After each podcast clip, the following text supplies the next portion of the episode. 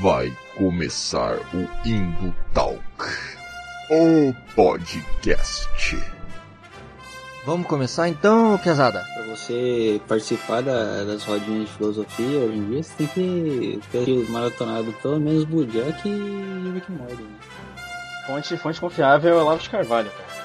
ProErd é o programa, ProErd é a solução. Nunca ouvi uma barbárie dessa. E fala galera das internets! Você está ouvindo o Indo Talk, o podcast da Indultância Nerd. E esse que vos fala novamente sou eu mesmo, arroba Valtirzeira. E hoje estamos aqui na companhia dos meus bons velhos amigos Kevin. Salve galera! Guilherme. Muito bom, hein, gente? E hoje, infelizmente, não temos Wesley. É, Wesley que infelizmente não está mais entre nós nesse episódio. Mas para compensar a perda de Wesley, temos aqui uma presença ilustre no nosso podcast hoje, pesada.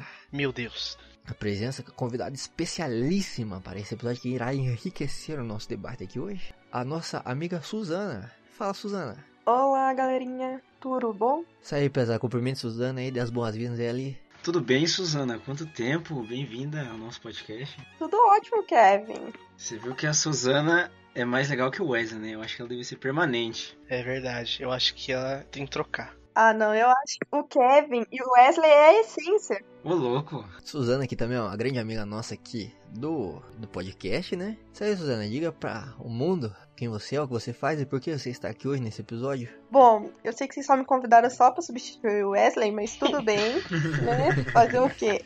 Não, jamais, jamais. Bom, eu sou a Suzana, como vocês já escutaram.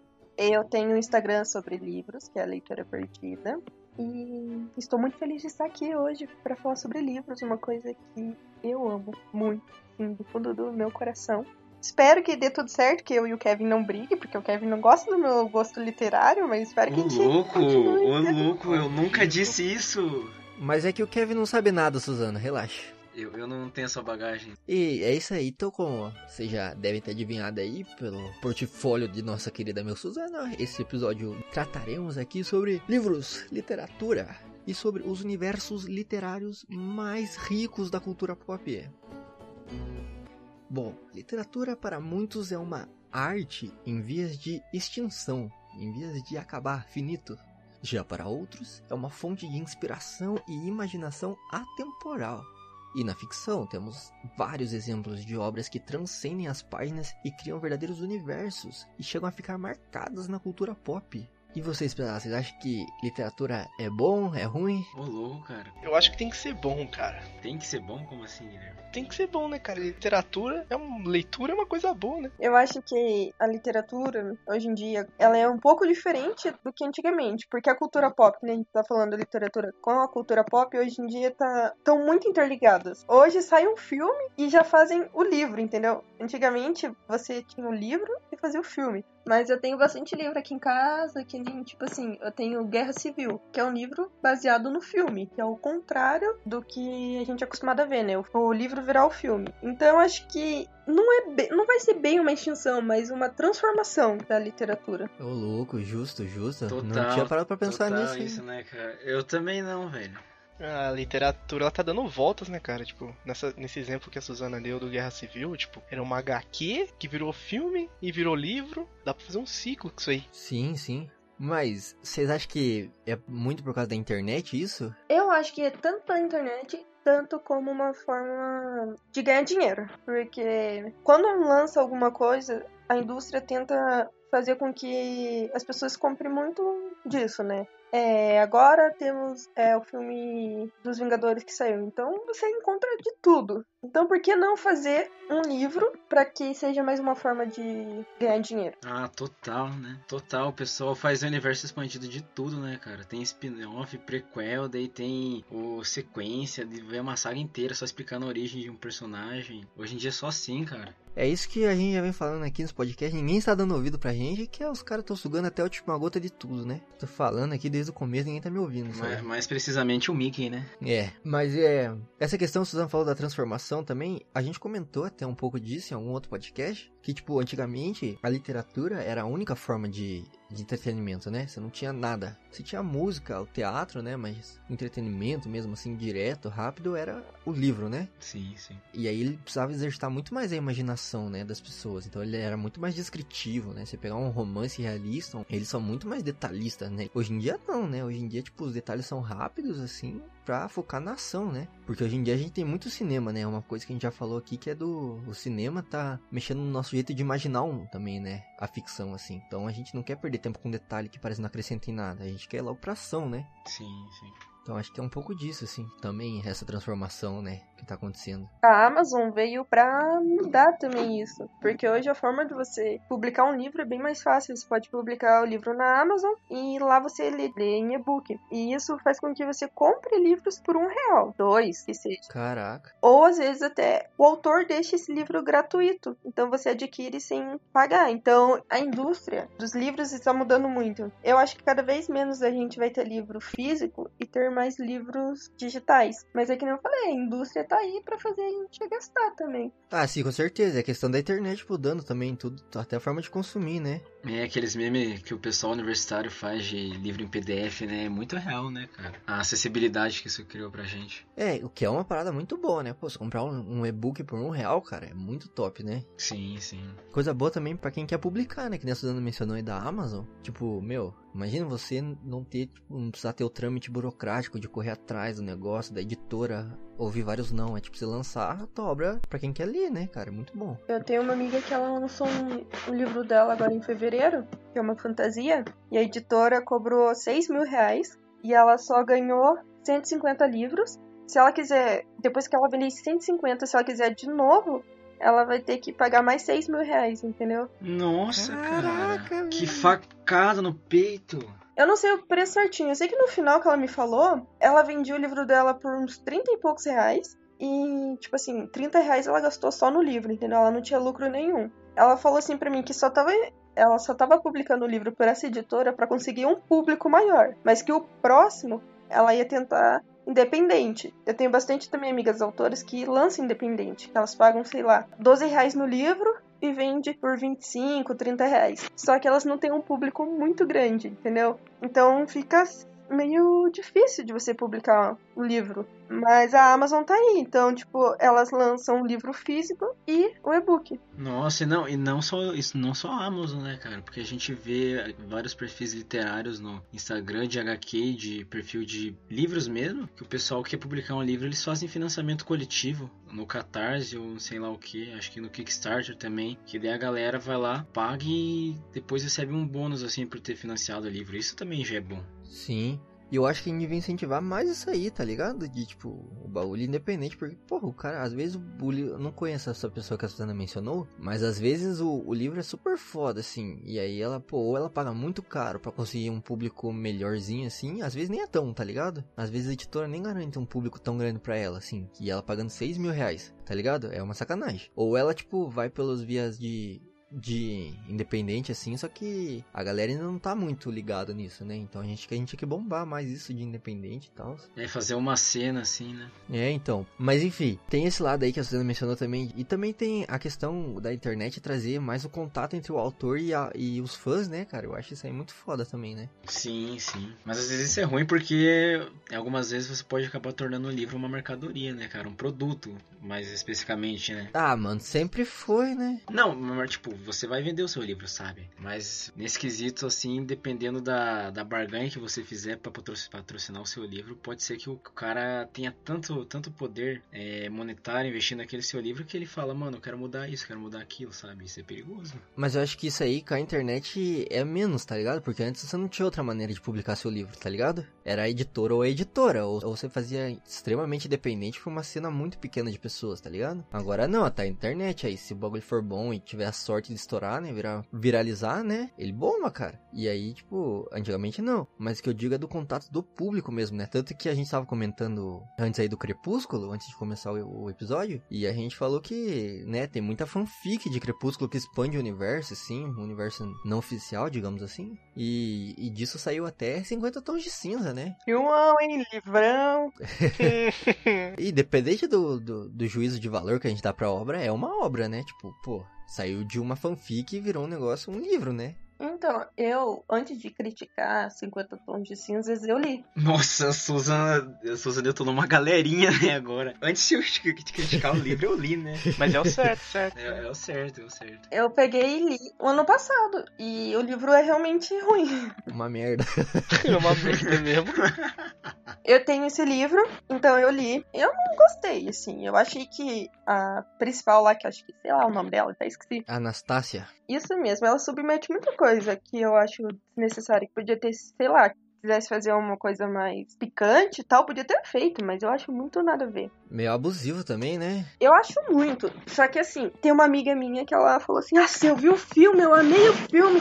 Nossa, o livro deve ser muito bom. Daí eu falei assim: Não, então, você quer ler? Ela, ai, quero muito, quero muito, não sei o que. Então eu falei assim: Beleza, eu te empresto, você lê. Bom, ela nunca leu nenhum livro na vida, entendeu? Então, pra ela, vai ser um livro muito bom. Mas pra quem lê livro, eu não recomendaria, né? Eu não gostei. Mas como é o primeiro contato, talvez ela goste e passe a ler outros livros, né? É isso aí que a gente comentou brevemente também antes de começar o episódio, que tipo, às vezes a gente julga o negócio assim, mas uma, a gente tem que entender que a gente não é o target, né? Não é o público-alvo daquele, daquele negócio assim. E outra que muito o papel que isso vai ter desempenhar depois, né? Às vezes, tipo, que nem você comentou aí, antes de a gente começar a gravar, que, pô, muita gente que você conhece começou a ler livros mesmo assim, mais regularmente, por causa de Crepúsculo, né? Bom, esse foi o meu caso. Eu comecei a ler Crepúsculo e lá ele indicava O Morro dos Ventos Vivantes, que é um clássico, né? Aí eu fui, peguei o gosto pela leitura e não parei mais. Hoje em dia eu não gosto mais tanto de romance. Hoje eu gosto mais de fantasia e distopia. Eu leio poucos romance, eu só leio, tipo, das minhas amigas que vão lançar livro e tal, que elas, a maioria, lançam romance, então eu leio. Mas o meu gosto mudou muito. Mas eu dou graças a Deus por ter começado a ler por Crepúsculo. Poxa, e eu achei surpreendente isso, porque eu jurava que a Susan tinha começado a ler com Harry Potter, cara. Eu também ia falar isso, cara. Não. Uma galerinha no começo dos anos 2000 começou a ler com Harry Potter, né? E hoje é clássico também, a gente pode dizer. É, então. Eu, comecei, eu terminei de ler Harry Potter ano passado, você acredita? Meu Deus, cara. Eu comecei a ler e o livro é tão bom que eu tinha medo de terminar. Ah, eu entendo, né? Eu entendo. Justo, justo. É que o Harry Potter, ele pegou um- uma geração um pouquinho antes de mim. Eu peguei já a geração do Crepúsculo, entendeu? Meu irmão, que é um pouco mais velho que eu, ele pegou essa fase do Harry Potter. Então ele assistiu todos os filmes no cinema. Ele tá lendo agora Harry Potter, mas ele assistiu tudo no cinema. Então eu peguei a geração do Crepúsculo mesmo. É, eu peguei um pouco da transição ali, né? Peguei o... a época que a gente locava a fita do Harry Potter e a tia falava que não podia, que era do Satanás, porque mexia com bruxaria. Da hora, hein? E aí a gente locava a fita do Harry Potter, mas também eu lembro da estreia do Crepúsculo, cara, como se fosse ontem. Puta frase de velho. Pior que eu também lembro. Então, e já faz. 10 anos, faz 10 anos. Peguei um pouco dessa transição assim, é, e menino Harry cresceu diante dos nossos olhos, né? Exatamente, cara. Então, mas isso é, é a questão da literatura transcendendo o negócio que a gente comentou aqui, de simplesmente as páginas, né? Pô, eles criam um universo, né? Então, tipo, Harry Potter, Crepúsculo, ele cria toda uma mitologia que fascina as pessoas e faz elas crerem cada vez mais, né? Sim, sim. É um paralelo aí é Star Wars com o cinema que, putz, transcendeu a, a simples película ali, virou um, um negócio na cultura pop, né? Nossa, virou um negócio com vida própria, na verdade, né? Você tem HQ, você tem livros, você tem adesivos, você tem bonecos, você tem... Meu Deus do céu, cara. Mas é desses universos que a gente vai tratar aqui nesse episódio aqui. Universos literários, né? Especificamente aqui. Não vamos falar Star Wars. Mas universos literários. Então se ajeita aí na poltrona e vamos aí. Toby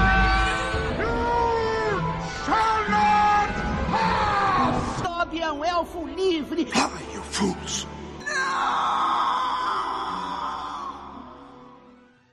Bom, não tem como falar de universos literários sem citar dois clássicos, dois pilares, né? Consagrados aí que são Senhor dos Anéis e as Crônicas de Nárnia, né? Impossível, eu acho. Nossa, cara, impossível. Uma das melhores aí. É, tanto de literatura quanto de essa questão de Com- é universo né, verdade. literário, assim. Dois putos universos. Porque os dois autores são fenomenais, né, cara? Tanto o Tolkien quanto o C.S. Lewis. C.S. Lewis. Eu acho que o Tolkien, ele, tipo, inspirou o C.S. Lewis, tá ligado? A escrever. Sim, eu acho que inspirou muito. É, os dois eram muito amigos, né? Sim, eles eram bem brother. E. Bom, mas vamos por partes então. Senhor dos Anéis, ele é uma trilogia de livros, né? escritos, como a gente já mencionou aqui, por J.R.R. Tolkien, né? J.R.R. Tolkien, de alta fantasia, né? Onde. Então, você tem aí todo um universo construído acerca dos anéis mágicos, né? Que eles são anéis que. São mágicos. Isso. E o Senhor dos Anéis tem a ver com anéis, né? Beleza, sabemos. Mas o que, que esse anel faz? Mas que anel que você quer saber, Suzana? Meu Deus do céu. Não é.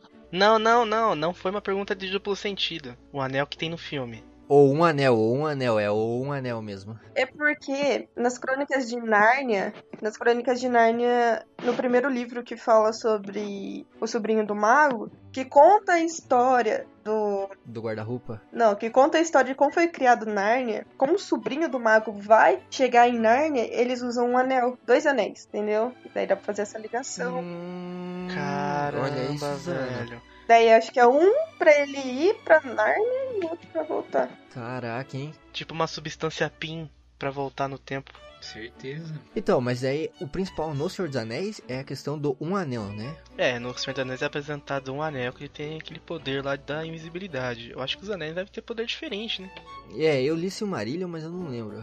Eu não lembro também o que, que os anel faz. Mas o um anel, ele é o anel que ele governa sobre todos os outros anéis, né?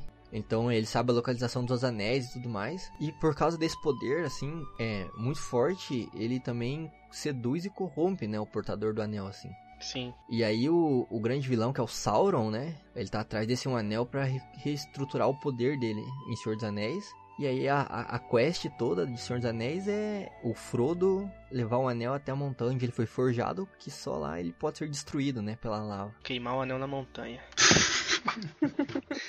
Bom, e, e as Crônicas de Nárnia vai um pouco nessa pegada de alta fantasia também. Ela foi escrita por C.S. Lewis, que era ir- irlandês, né? E aí é uma série de sete livros. Isso mesmo. contando a história de Nárnia, né? Todo mundo de Nárnia. É, tem vários livros, na verdade, isso passa um período de tempo muito grande, né? Do Sobrinho do Mago até o último livro, assim, é cronologicamente falando, é um tempo bem grande, né? Sim. Sim, sim. Que vai da origem de Nárnia e aí passa a maior parte se foca ali pelos três reis, né? Se eu não me engano, se eu não estou errado. São quatro. Os quatro, isso, os quatro, isso. Os quatro reis ali, né? Os quatro irmãos ali, que é o Edmund, Lúcia, Susana e e Pedro. Pedro. São os quatro irmãos, quatro reis que devem governar Nárnia, né? Isso. Bom, esses dois que a gente citou aí são exemplos paradigmáticos de universos literários, né? Porque além de ter a história principal, você tem muita construção de universo, né? Então você tem criação ou reaproveitamento, no caso do Tolkien, de mitologias. E você tem também vários personagens, vários mundos coexistindo, várias espécies, né? Então, é criação de universo mesmo, né? É tipo uma lição aí pra todo mundo que quer ser escritor, roteirista, de como criar universo e como criar personagem, né? Mas vale ressaltar que Senhor dos Anéis não começou como um universo conciso, né, cara? Porque o Hobbit que veio antes dele, na verdade, se pretende ser um livro infantil, né? Tanto que se você for pegar pra ler o Hobbit, é uma leitura muito mais leve e muito mais gostosa que Senhor dos Anéis, né, cara? Que, como eu já conversei com o Valdir há muito tempo atrás, Senhor dos Anéis busca estabelecer o universo do Senhor dos Anéis, né, do que o próprio Hobbit, que não tinha esse universo estabelecido. E o negócio que vocês falaram no início é muito real, cara, porque o pessoal, pra criticar Senhor dos Anéis, usa o argumento de que não entende muito bem o que o anel faz, ele se perde lá pro filme ou o livro todo, sabe? E isso é um bagulho legal, porque a única ponta que ele dá no, sobre o que o anel faz no filme é a frase um anel para todos governar, sabe? E tipo, a trama, a trama, como eu posso dizer, ela, ela não é tipo focada basicamente no anel. O anel é um, eu posso dizer que ele é uma guffin, sabe? Se fosse para falar no cinema, e a trama é muito maniqueísta, sabe? É o bem contra o mal. Tipo, não tem muito o que você discutir. Tanto que o Tolkien,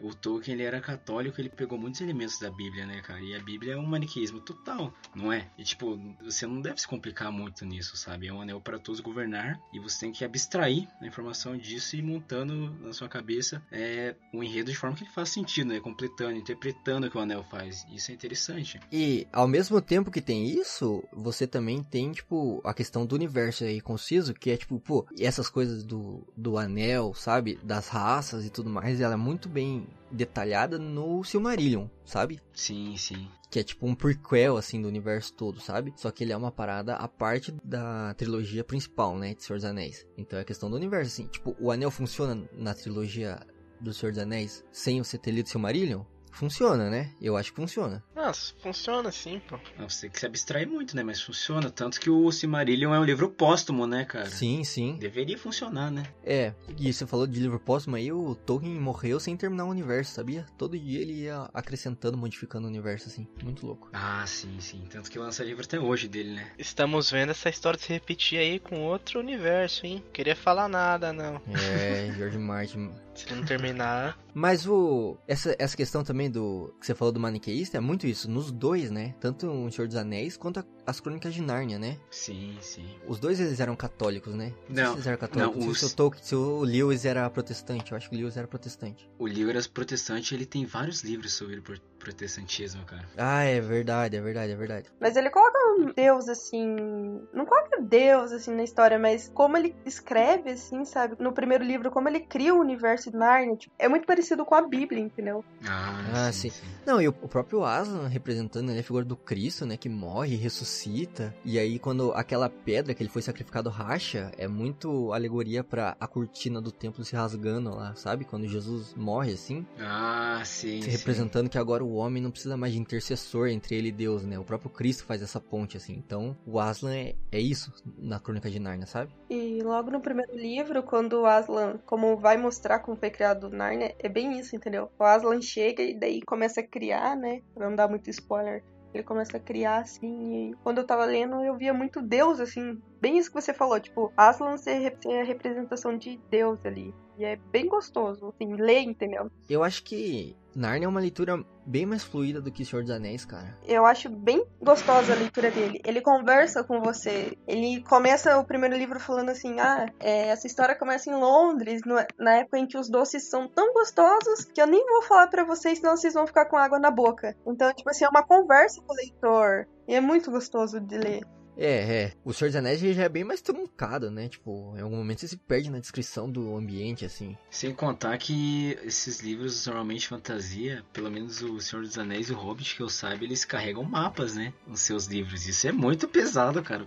pra pensar que o cara não consegue descrever. O universo dele de tão rico que é, ele resolve fazer um mapa, sabe? Pra você se guiar naquilo. É porque também tem. É tão grande assim que, tipo, pô, é, às vezes você se perde, tipo, sabe? Um nome apareceu em dois capítulos pra trás, assim, o nome de um lugar, e agora ele tá retomando esse nome. E aí você fala, tipo, não, mas espera, isso aí era onde? Daí pra você não ter que ler tudo de volta, ele joga o mapa lá fala, ó, esse lugar é aqui, fica perto de tal e tal lugar. Mas é porque é um universo muito grande, né? Sim, sim. E semelhanças entre os dois livros.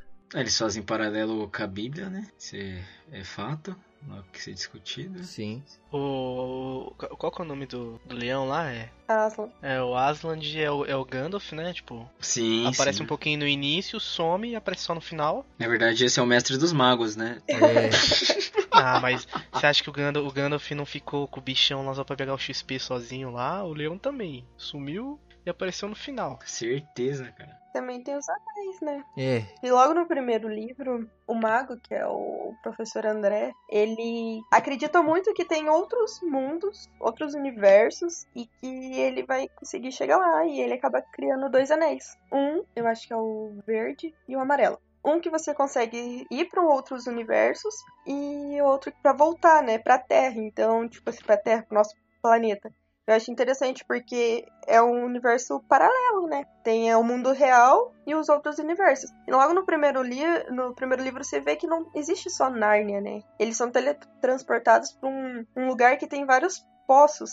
E cada poço te leva para um lugar diferente. E eu achei muito interessante assim a construção, que nem o Valdir falou, né? É um universo que eles escrevem muito incrível, muito grande, e Narnia tem isso também. Apesar deles não explorarem muito os outros universos, só Narnia, né? Mas eu acho isso bom, né? Porque é contido também, sabe? Tipo, ele tem o gostinho de você, caramba, tem vários universos aqui que dava pra explorar.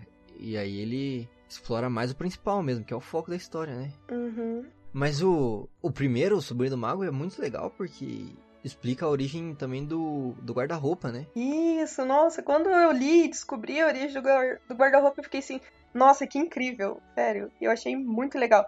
Não é só um guarda-roupa, né? Qualquer. Eu achava que pra mim que era um, um guarda-roupa mágico, mas depois quando você descobre o porquê, nossa, é muito legal. Não é? Pera aí, não é um guarda-roupa mágico? Meu Deus. Não, é um guarda-roupa mágico, mas não vamos falar o que pra não estragar também, porque esse aqui eu acho muito bom, assim. É muito bom. Pô, mas dá um corte aí e me fala porque eu não lembro disso aí não.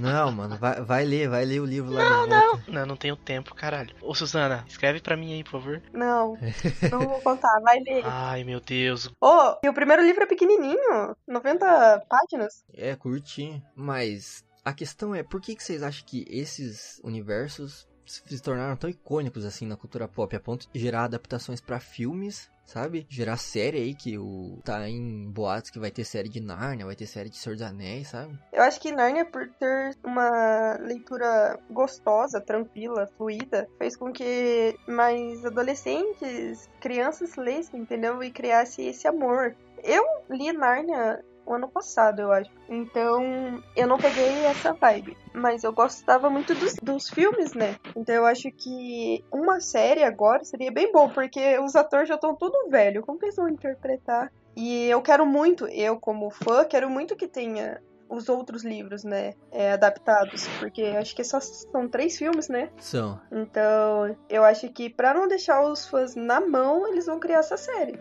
E como é um já é um livro muito amado, eles vão saber que vai ter um bom retorno, né? De imediato, claro, que se a série não for boa, né? Mas isso é outros 500. É. Eu, eu creio que são dois fatores também, isso que a Susan falou da, de ser uma escrita fácil, assim, de que qualquer um pode ler, por mais que sejam autores do século XX, sabe? Eles, eles não estão muito distantes da gente, como se fosse ler um Dostoiévski, você entende? Tipo, uma leitura gostosa, até o próprio Senhor dos Anéis. Mas, além disso, são universos que demandam muito de si, né, cara?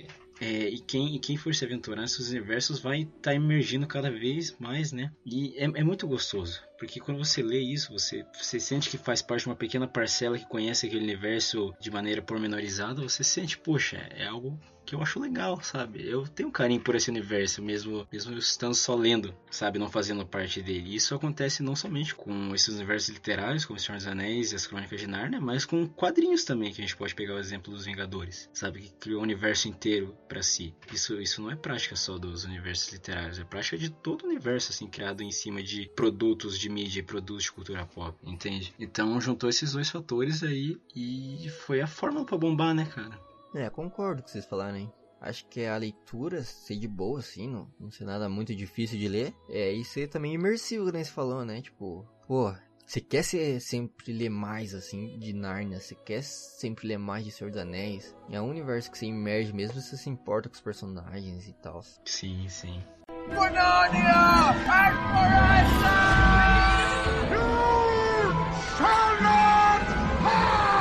Toby é um elfo livre.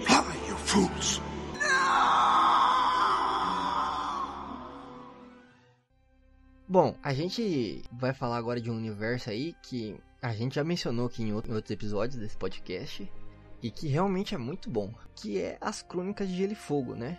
Que começou lá em 1996 com o escritor e roteirista George R. R. Martin, que começou com a Game of Thrones, né? O Jogo dos Tronos, a Dança das Cadeiras. E, bom, e desde então expandiu para cinco livros. Ainda cinco livros, né?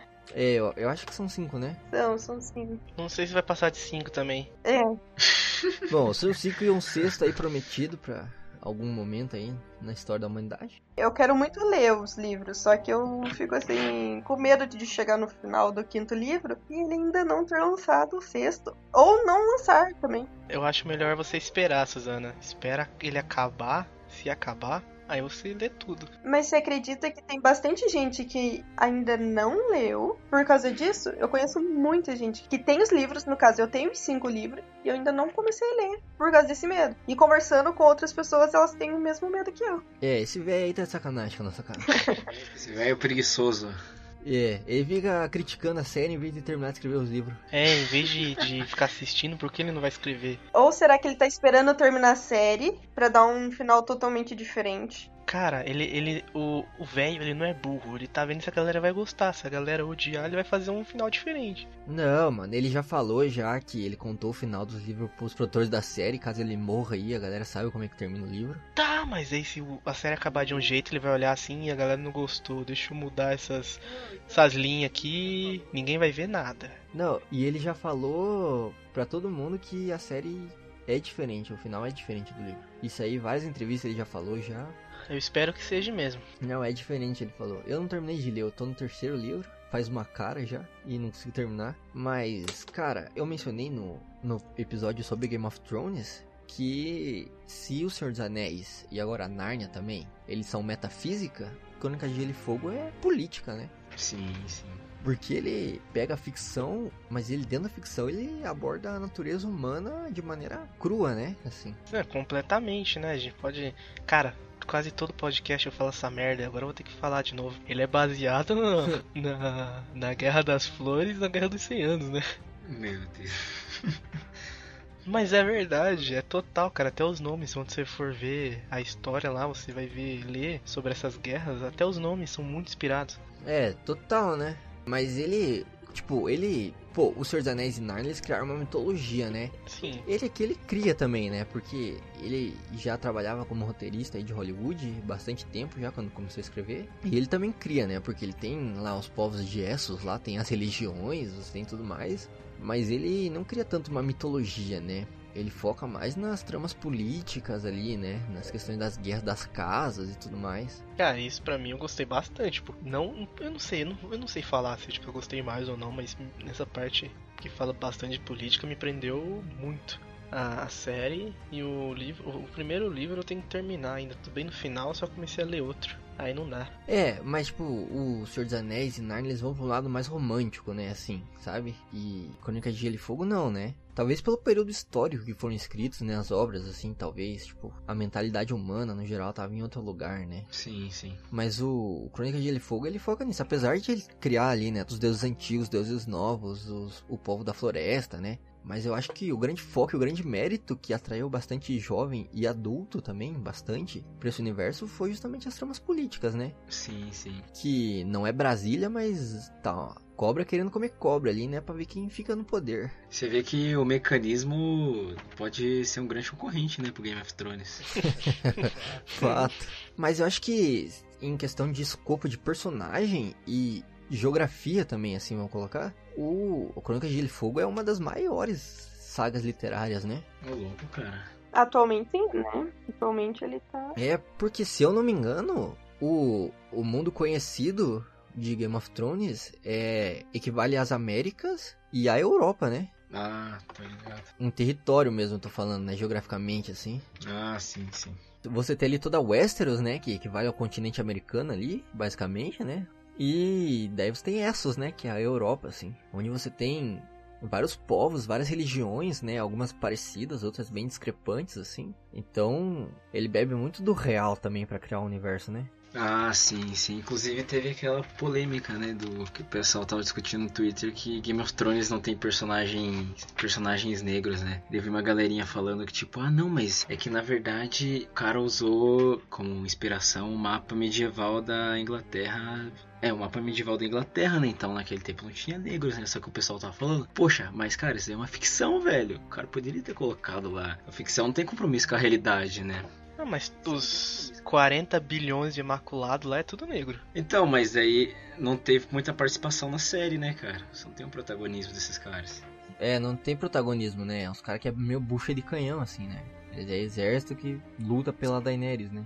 É, sim, sim. Ah, mas tipo, que deu pra perceber assim, aquele lugar dorme. Dorme. Não, Dorne. Dorne. Isso. Tipo, deu pra perceber que aquele lugar ele tem uma inspiração bem grande mais pro lado ali oriental, né? Tipo, da Índia. Que é muito parecido. É, ali Oriente, Oriente Médio, né? Porque é meio desértico. É, no Oriente Médio seria ali. Eu acho que seria da, ali que tem as pessoas um pouco mais coradas. O resto ali, cara, você vai lá no. Que nem no, no norte, não, no sul. Que a galera é tudo branco, de olho verde e loiro. É tipo uma Curitiba ali, mano. não, Curitiba é um. É o Interfell, na verdade. É, Curitiba do Norte. Mas o. Eu acho que é isso que a galera critica, tá ligado? Porque, tipo, mesmo em Dorne, que era pra ser esse lugar assim, as pessoas são. tem uns traços mais brancos, né? Não sei. Mesmo, tipo, as pessoas que moram no deserto, tipo, tem os traços mais brancos mesmo, mais finos assim, né? Não, não sei. Não tem um, um negro de peso mesmo, né? Protagonista, assim.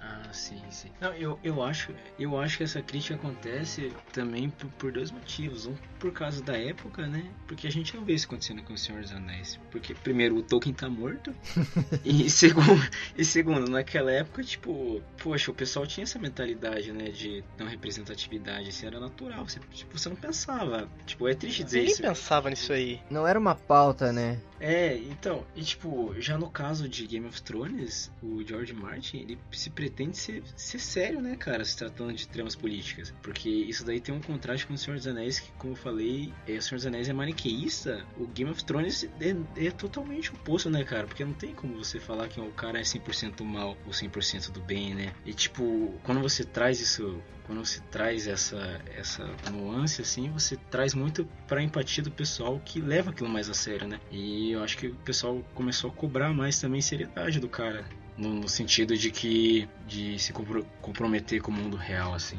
já que a trama de Game of Thrones é verossímil em algum sentido. É, fato. E faz sentido, na real, pra mim faz muito sentido essa, essa cobrança da galera, assim. Porque aí você falou mesmo, né? Tipo, pô, o cara quer trabalhar com a trama do mundo real, então essa é a pauta do mundo real atual, né? Sim, sim.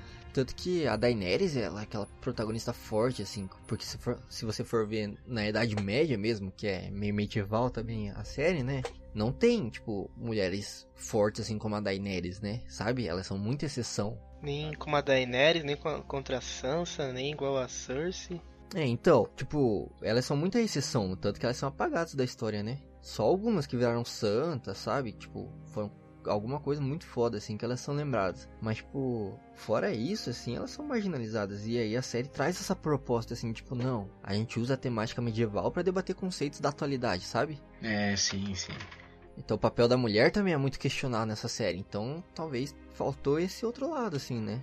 Tanto que até a questão LGBT, né, é bem trabalhada nessa série, assim, tipo, de maneira. Não é nem forçada e nem, tipo, ativista, tá ligado? Ela é tratada com naturalidade, sabe? Sim, sim. Tanto pro bem quanto pro mal, sabe? Tanto, tipo, ah, os caras são gays e é isso aí, tá ligado? Tipo, eles fazem sexo mesmo. Quanto a questão do preconceito, tá ligado? É tratada de uma maneira realista, assim, tipo, ó, mas tem esses caras aqui que não curtem isso, sabe? E aí eles matam mesmo quem é gay, assim, porque acho que é desvio de caráter. É, essa talvez seja a principal diferença, né, entre esse, é, Game of Thrones e Narnia, Senhor dos Anéis. É, e eu acho que é isso que populariza a série, assim, também. Essa pegada, entre aspas, mais realista, sabe? Tentar trazer umas pautas mais atuais, assim. É, até o Super-Homem tá realista, né? Por que não uma série de fantasia? Né? Acho que é sinônimo dos novos tempos. Sintoma dos novos tempos. Mas, além, é claro, de ter uma mitologia muito foda que, tipo, pô, quando eu comecei assistir Game of Thrones, assim, e aí continuei lá pelas metades das temporadas lá, que eles começaram a, trabalhar a questão dos primeiros homens e daí das crianças da floresta, eu fiquei muito vidrado nisso, sabe? Tipo, cara, eu quero saber mais disso aí. Aí eu via vídeo no YouTube, eu lia, tipo, alguma coisa de site, assim, eu ia atrás, meu, sabe? Aham. Então é legal. E também a questão da trama política, né? Que é muito fenomenal, assim, você fica nessa ansiedade de saber, putz, quem vai sentar no, no trono, afinal de contas, né? E quem vai sentar no trono? Putz. Eu acho que nesse momento o Wesley está sentado no trono de sua casa. Mas, enfim, essa questão de trama política, de quem vai sentar no trono, quem, quem vai governar, a questão também de, tipo, legislação, sabe? Tipo, o bagulho não pode, mas aí o rei lá, ele é a lei, mas ele não é a lei, e aí ele faz uma lei lá que ele legitima o bastardo dele, sabe? É questão muito trama política mesmo, sabe? Sim, sim. E questão de interesse também, né? Tipo, pô, eu, esse cara vai me favorecer, então eu vou nomear ele como Lorde de tal lugar e vou dar um castelo pra ele, sabe? Sim, sim. O que nas mãos de um de um escritor qualquer poderia virar um simples livro falando sobre imperialismo, né, cara? O pessoal conquistando território é isso. É, fato. E ele pegou bem, tipo, mais ou menos aí um, um tema da Idade Média mesmo, que é o feudo, né? Tipo, você tinha o rei, mas você tinha os lords, você tinha os senhores feudais, né? Que são representados pelos lords aqui, né? Sim, sim. Tipo, o cara não é o rei, mas ele é muito forte, assim, na, naquele território. Mas vários desses comandam um rei, né? Tipo, seria isso. Isso, sabe? Tipo, eles também têm, eles são, estão embaixo do rei, mas eles também têm, tipo, um exército entre aspas deles, assim, porque os vassalos, as casas é, que moram ali na região deles, tipo, são. Eles são primeiro é, ju- juramentados ao rei, mas também juramentados à, à casa do Lorde, né? Tanto que várias e várias vezes na série, nos livros, tipo, o norte se rebela, né? E aí os caras nomeiam o rei do norte, assim, sabe? Porque os vassalos não gostam muito de Kingsland, da galera de Porto Real, e querem um rei do norte, né? E os vassalos se rebelam contra o rei, assim. E apoiam o senhor feudal, no caso, né? Sim, sim. Mas é isso, cara. Eu acho que Game of Thrones, é Crônica de Gelo e Fogo, é, é bom por isso, cara. Trouxe uma pegada mais, tipo... Não sei se adulta é a palavra certa, mas uma pegada mais... Séria? Mais séria, é. Um pouquinho mais complicada, né? Complexa. Isso, pra essa questão. Mas é que nem você falou, né? Eu acho que é mais adulta por tratar de coisas mais adultas, né? Seria uma ficção com razão. São temas, nem você falou, são temas importantes, né? Tratados lá, política, é, até as mulheres e tal. E já Narnia já é uma coisa mais família, né? Uma coisa mais adolescente, mais infantil, né? Eu digo. É, sim. Mas eu acho que é importante séries vir tratar coisas assim. Ainda mais essa série que tá tão em alta, né? Sim, demais. Então, tratar coisas assim é muito bom. E ainda mais de maneira séria, né? Que nem Game of Thrones trata, assim, porque tem muita série que trata, tipo, muito raso, sabe? Um discurso muito superficial, assim. Porque aquela série lá, 13, alguma coisa lá. Os 13 porquês. Curious or Why, sei lá. Isso. Tratou de um assunto tão importante, só que. Era um assunto tão importante, só que ela, né? Se perde, né, também nessa temática, né? Sim, sim. Game of Thrones, tipo, é um pouco mais sério, sabe? Ele fala, tipo, meu, é foda e é foda e, tipo, tá ligado? Tem que mudar muita coisa nessa porra aí pra ficar melhor. Dobby é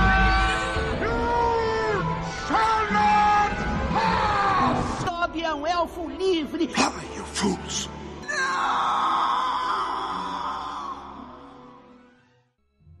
A gente já mencionou esse universo aqui, mas é, acho que a gente não pode deixar de tratar dele quando a gente fala de universos literários ricos, que é Harry Potter, né? Isso mesmo. Suzana até se animou agora. Ai, eu vou até chorar. Tá na praia da Suzana agora. É o queridinho de muitos aí, né? Esse universo, assim. Fala sobre justamente o Harry, né? Que é o garoto que dá o, o título pra saga. Onde ele descobre que ele é um bruxo. E aí ele recebe uma cartinha de Hogwarts, né? Falando que ele é um bruxo, que ele tem que estudar em Hogwarts e tudo mais. E aí, ao longo dos sete livros, o Harry vai descobrindo a origem dele, dos pais dele. E também descobrindo que tem um vilão chamado Voldemort. Que... Por algum motivo quer acabar com a raça do Harry, né? Isso mesmo. E a saga que fez um monte de gente ficar esperando uma carta cair do céu dizendo que é um bruxo. Porra, fiquei um mês perguntando pra minha mãe se tinha alguma coisa chegado pra mim no correio. Na verdade, eu tentava pegar a vassoura da minha mãe e voar, cara. Eu não, eu já fui, sempre fui mais realista e sabia que eu era um trouxa. Puta merda. Mas Harry Potter também é criação de universo, né? Não tem o que falar. Sim. Mas tipo, eu tenho um amigo meu que uma vez a gente discutiu sobre Senhor dos Anéis versus Harry Potter, certo? Certo. Sim, sim. O cara falou que não, os dois são foda, sabe? Eu defendia que Senhor dos Anéis estava acima de Harry Potter naquela época. Hoje não sei mais o que defendo. Mas ele falou, não, beleza, mas o Tolkien, ele pegou e ele usou das mitologias que já existiam pra formar a mitologia e o universo dele, certo? Sim, sim. Tanto que ele pega elfo, ele pega não, ele pega coisas que já existiam, né? Ali. Ele não criou nada. Caramba, esse cara pega demais. Como ele, como a mãe dele que eu conheci também, como a Vânia, que é sua mulher, como o Damião, como a Andréia, como a dona... E aí o, o Harry Potter não, ele vai. Tipo, ele pega um conceito que já existia, mas ele cria outras paradas, né? Ele cria o hipogrifo, ele cria o quadribol, ele cria muito mais, ele é muito mais autoral nesse sentido. E acho que faz sentido, né? Ah, sem contar que o Harry Potter é muito menos épico do que o Senhor dos Anéis, né, cara? Não são feitos de grandes nações, né? Caralho. É, o, é épico no sentido de, tipo, batalha, né? Você entendeu? Ah, sim, de grandeza territorial. Calma aí, Guilherme. Não, não vai me dar um tapa aqui.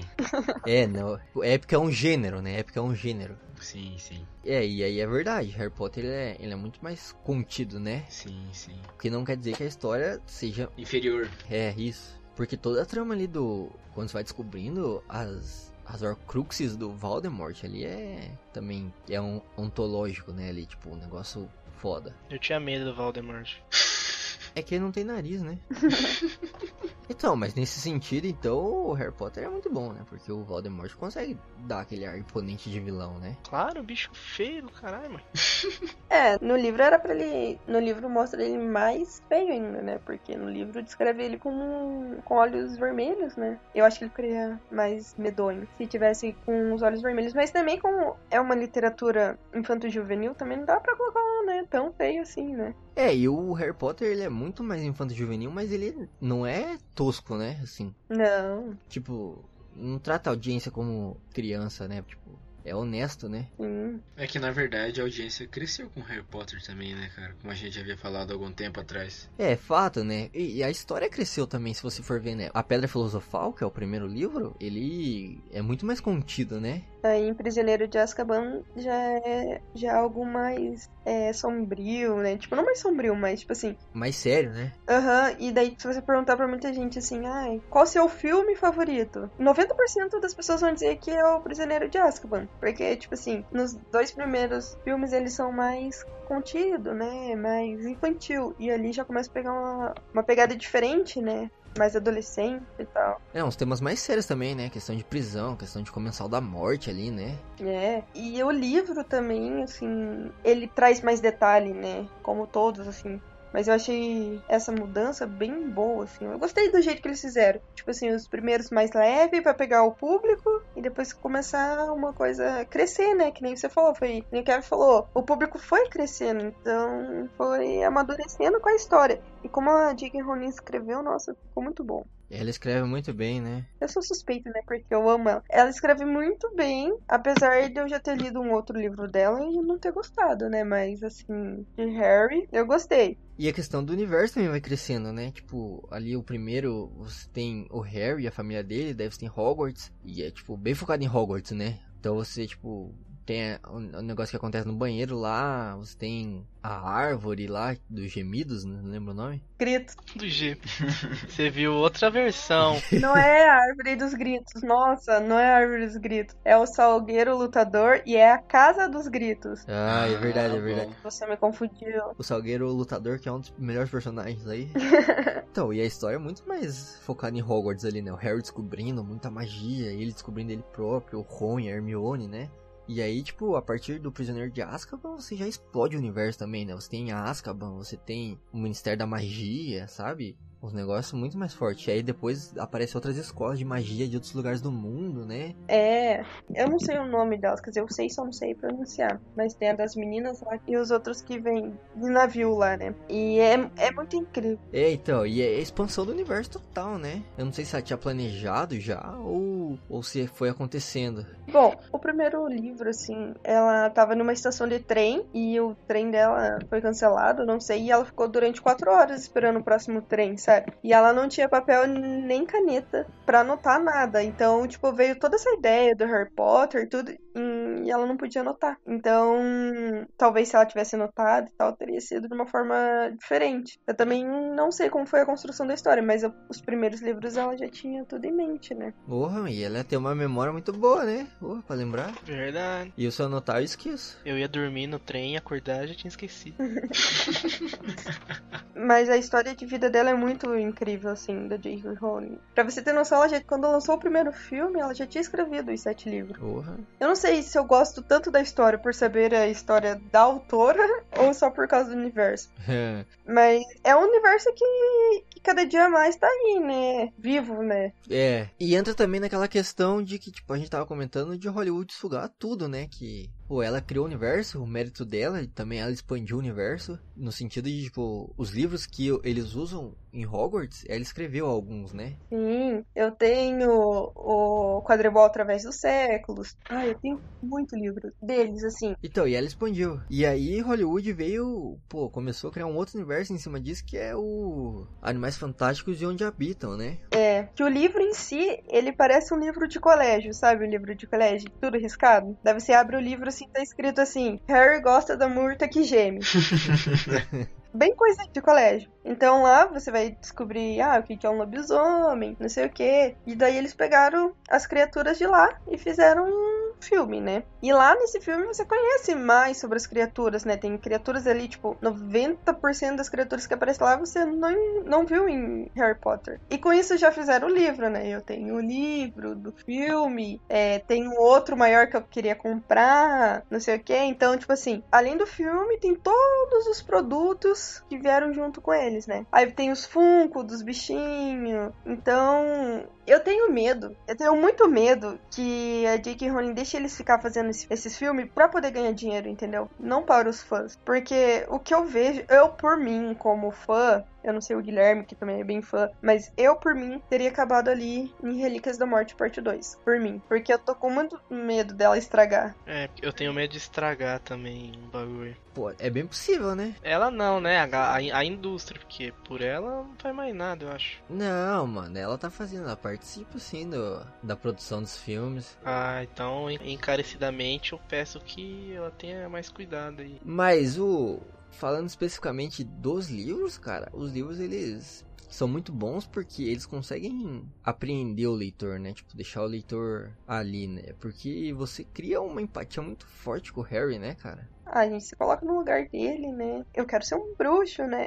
Mas o que eu gosto do Harry Potter, acho que foi um dos motivos de eu mudar de gênero, de gostar de gênero, é que não fica aquele, ah, aquele romance, entendeu? Porque quando eu comecei a assistir, eu queria que o Harry ficasse Hermione. E ver que ele não ficou, que o principal tem uma outro. E eu gostei disso, de mostrar a amizade deles, entendeu? Eu acho que o mais incrível da série é como eles mostram a amizade. E vai, vai indo, né?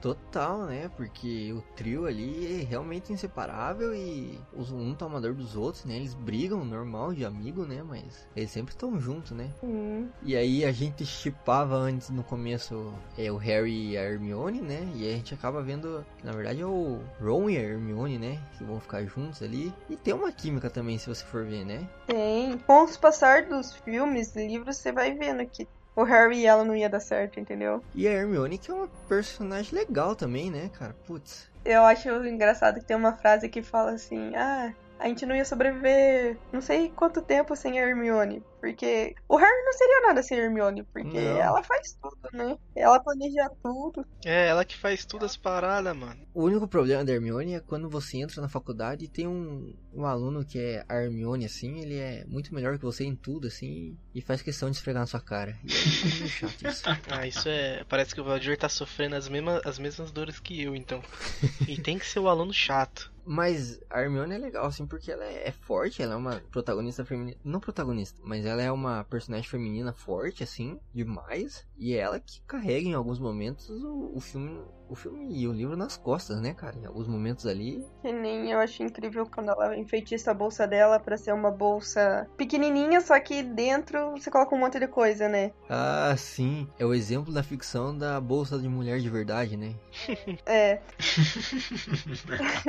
Que você não para de sair coisas assim. E lá tem tudo que eles precisam, né? E ela já planejou, entendeu? Quando eles estão lá no casamento e tem o ataque lá no casamento, ela só pega a parata e já tá com a bolsa ali tudo preparado. Agora, se fosse o Harry, o Harry nem tava pensando em. Ah, e se acon- precisar fugir, o que a gente faz? Não. Então eu acho que esse trio é muito bom, entendeu? É, a dupla de apoio do personagem principal é muito boa, assim. Que o Harry é isso, né? Ele é o personagem loucão que vai na louca, ele quer resolver tudo com as próprias mãos, né? O típico protagonista loucão. O, o Ron é o amigo engraçado que tem que ter. E a Hermione é realmente quem faz a parte da estratégia, né? E eu acho que os outros personagens também são bem construídos, assim. A família do Ron, ter uma família grande e acolher o Harry, entendeu? Aí até os vilões, assim, eu gostava. Gosto muito do Draco, apesar de ele ser do mal, mas quando ele tá lá no, no Enigma do Príncipe e ele tem que matar o Dumbledore, você vê como ele muda, entendeu? Como ele tá sofrendo por ter que ma- matar o Dumbledore. Apesar dele ser uma pessoa ruim, só que, tipo assim, você consegue ver ele se transformando, entendeu? Aquela pessoa chata, mas começa a ficar quieto na dele. E você vê a mudança. Então, eu acho que o jeito que ela escreveu todos os personagens são muito bons. E pra quem lê o livro, você consegue ver que nem o meu livro favorito é o Enigma do Príncipe. Você consegue ver como que o Voldemort chegou ali, entendeu? Que o- ele não virou tipo um vilão do nada, entendeu? Tem desde a infância, desde antes dele nascer, já tem alguma coisa ali pra ele chegar daquele jeito, entendeu? E cada personagem é complexo também, né? Tipo, o próprio Dumbledore ele não é essa figura tão pura, né? Tipo, tem, ele tem um passado também, né? Tem. E quando eu descobri, eu fiquei, nossa, eu não acredito. Isso é muito bom, porque, tipo, O Senhor dos Anéis e Narnia, assim, que a gente citou, eles são muito a fim de construir o universo, né? E isso acaba meio que atrapalhando, não atrapalhando, mas, tipo, em algum momento isso acaba pesando contra o desenvolvimento dos personagens, né?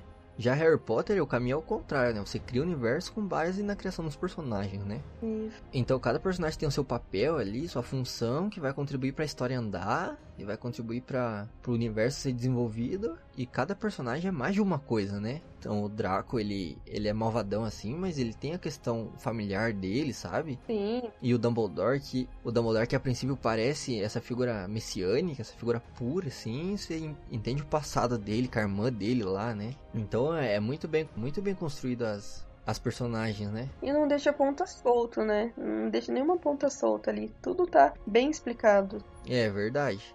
E, tipo, todos os personagens são bem construídos, menos aquela professora mala lá, que ela só é mala só, né? Só dá vontade de matar ela, cara. Ah, mas ainda bem que ela morre. Eu tenho raiva daquela mulher lá. Caralho. Coitadinho do, do Harry. Sofreu na mão dela. Escrotona mesmo. Na real, a Dolores Umbridge, que é a professora, ela não morre, né? Ela foi pra Azkaban. Ela não vai bater um papo com o gigante lá? Mas ela não morre. Ah, então agora eu tô mais triste. Ela foi pra Azkaban. Isso é uma pena. Mas o, o Harry Potter, assim, ele tem essas vantagens, mas a história dele é, é bem a jornada do herói também, né? Uhum. No sentido de, tipo, você tem o herói, você tem o vilão, e aí você tem a jornada do herói, o vilão tentando atrapalhar o- a jornada do herói. Seu mentor. É, você tem o mentor, né? A figura do Dumbledore. Mas é, é uma jornada do herói bem feita, né? Hum, com certeza. Às vezes a gente tem um preconceito, assim, falar ah, jornada do herói, né? Parece um bagulho que não sai muito de nada, mas existe esse arquétipo de história porque funciona, né? Sim, sim. E você tem que aprender a trabalhar com ele, né? Porque pode sair tanto coisas muito épicas, lendárias, quanto também coisas medíocres, né? Vai muito do talento do escritor também, né? E J.K. Rowling não deixa a desejar nesse critério daí. Não. Tô apaixonada por essa mulher, então eu não vou falar. Não posso falar mal dela. Então Harry Potter é isso, né? Pegou ali os fãs na época que eles eram adolescentes e foi crescendo com eles. Tanto que do cinema tem um negócio ali depois. Quando que acabou a, a saga de Harry Potter nos cinemas? Acho que 2009, cara. Caraca, faz tanto tempo assim, velho. É, Guilherme. Faz, faz, pior que faz bastante tempo. 2011. Caramba, velho. Então, e ali depois de 2011 a gente tem um negócio no cinema que chama o vácuo do Harry Potter, tá ligado? Que é tipo, ele criou um público, criou uma audiência, cativou a audiência, e aí quando acabou assim a saga, deixou um vácuo de Harry Potter, né? Que é o que, o que vai suprir o vácuo do Harry Potter? Qual filme, qual saga que vai vir no lugar, sabe? Ah, sim. E aí várias sagas tentaram galgar esse posto e ninguém conseguiu, assim, efetivamente, né? Você tinha ali o Percy Jackson, você tinha o Maze Runner, Sim, sim. você tinha outros da saga Divergente, Hunger Games. Hunger Games. Alguns saíram melhor, mas nem fincou a bandeira no lugar que era do Harry Potter, né? E tá lá até hoje, né? Então eu acho que essa questão de se identificar, essa questão de da empatia com o protagonista, do universo, dos personagens serem todos bem construídos, é isso que faz o a saga ser tão aclamada assim, né? Até hoje. E a indústria também hoje em dia ainda lucra muito com eles, né? Nossa, demais, né? E eu acho que vai demorar bastante pra vir algumas, é, uma saga pra conseguir esse posto, assim. Porque eu, sei lá, sempre que posso, eu compro alguma coisa do Harry Potter. As pessoas me dão coisa do Harry Potter, que nem eu tava falando pro Guilherme. Ganhei um cachecol, ganhei um copo. No final do ano eu comprei seis livros relacionados a Harry Potter. Então, vai demorar pra vir É, o nome, o nome Harry Potter já vende sozinho, né, velho? ó, sozinho. É, e tem convenção, né? Tem feira, tem várias coisas Harry Potter aí rolando. Tem convenção de bruxo. Eu tenho uma amiga que ela tem um grupo de quadribol. Eles se encontram todos os domingos lá no Parque Barigui e jogam quadribol. E é muito engraçado de ver. Mas eles têm o aro, eles, Eles vão em vassoura mesmo? eles têm um cano que simula a vassoura. E eles correm lá, ficam correndo. Caramba! Pessoas de fora devem achar engraçado. Mas ela tem um grupo de quadribol. Tem um desse menino que compete. E tem até, acho que, seleção brasileira. Mas eu sei que ela tem. O de Curitiba é ela que coordena. Caraca. Partiu o Domingão com as capivara. É. Não, e você veja o poder de uma obra de ficção, né, cara? Gerar todo um nicho, assim, que não só consome o, o objeto em questão, né? No caso, o livro ou o filme. Mas que consome tudo e que, mano, imerge totalmente na, no universo, né? Cria campeonato de quadribol, cria convenção de bruxo, cria uns negócios assim. Mostra que não foi só um negócio que eles leram, né? Foi um negócio que marcou eles, assim. E eu tenho também amigo que ele faz eventos, assim, na casa da bruxa, que é tipo um- uma loja, né? Quase todo final de semana ele vai lá e faz esses eventos de Harry Potter. Eles simulam duelos. E é bem engraçado também. Ele se joga no chão e tal. E ele também se veste de Harry e vai em hospitais fazer trabalhos voluntários, sabe? Que Porra, massa. aí sim. Então, tipo assim, eu acho que Harry Potter, pra mim que sou fã, é mais do que só um livro, só filme, entendeu? E eu acho que eu, eu tenho essa vontade também de fazer esse trabalho voluntário, já falei com ele e tal. Então eu acho que pra mim é mais que um livro, um filme. E eu espero poder fazer coisas boas relacionadas com Harry Potter, que nem ele faz, sabe? Top. Quando você aprender a fazer uma magia aí pra aumentar minha nota na faculdade, você me avisa, por favor.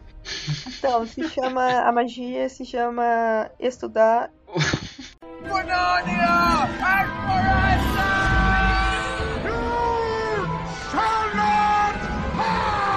Toby é um elfo livre. Ai, you fools!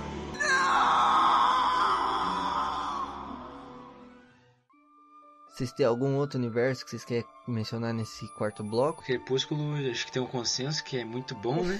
acho que é melhor que o Senhor dos Anéis. Então tem que falar, né? Cara, eu queria indicar aqui um universo, pra quem quer ler também. Fala. É o universo do, do Eragon aí. Eu li os quatro livros que tem. E, cara, tipo, resumindo, é uma história de um piá pobre de uma fazenda no medieval que acha uma pedra, uma pedra azul. Não é metanfetamina. Hum. e daí essa pedra choca e vira um dragão. E aí começa a história. Não tem nada a ver com o filme, tá? O filme, apesar de eu gostar, eu sei que é ruim. É bem médio mesmo, É. bem ruim. Bem ruimzão.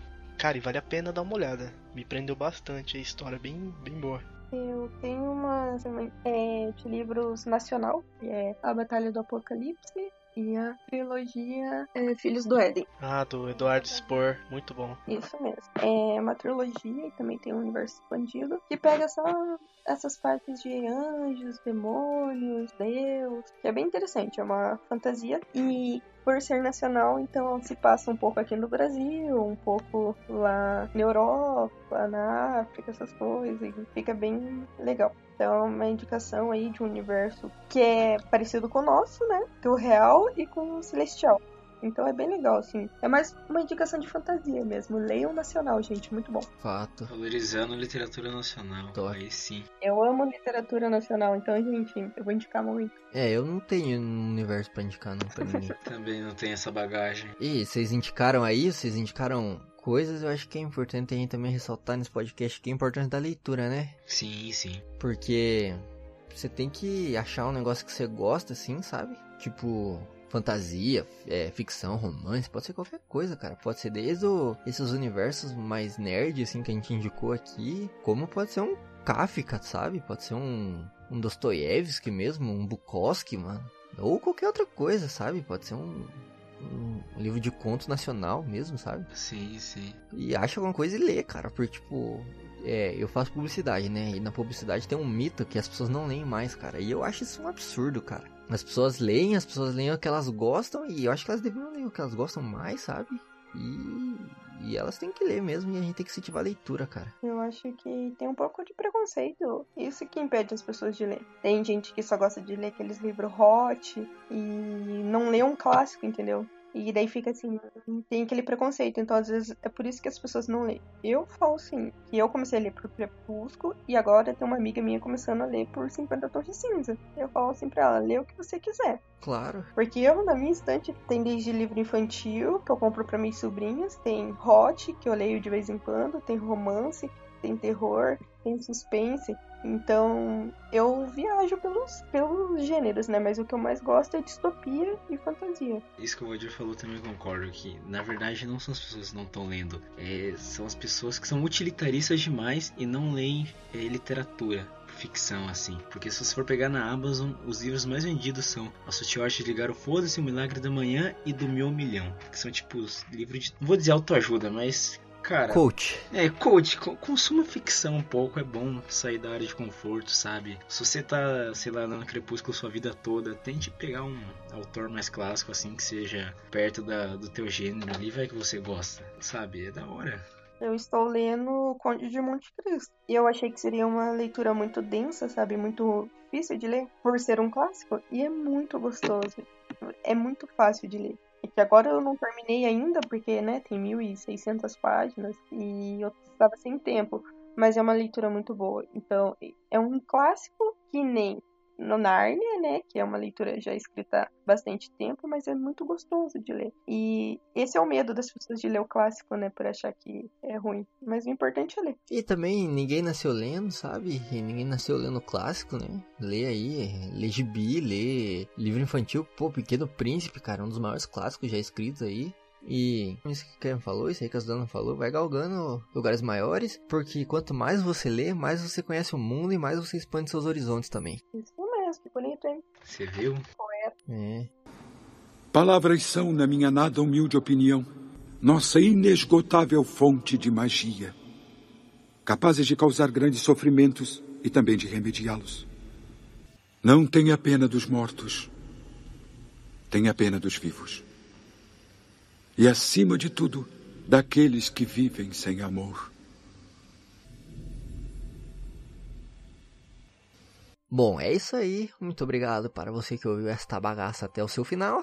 Alguns avisos rapidinhos aí antes de você ir embora, pegar seu livro e ler.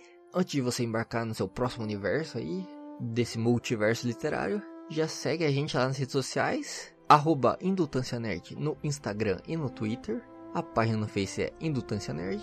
Temos também o site www.indutancianerd.com.br. Lá você vê os artigos, você vê os outros episódios do podcast e tudo mais. Segue também a nossa querida Suzana. Passa suas redes sociais aí, Suzana. Então, o Leitora Perdida, que é no Instagram, segue lá.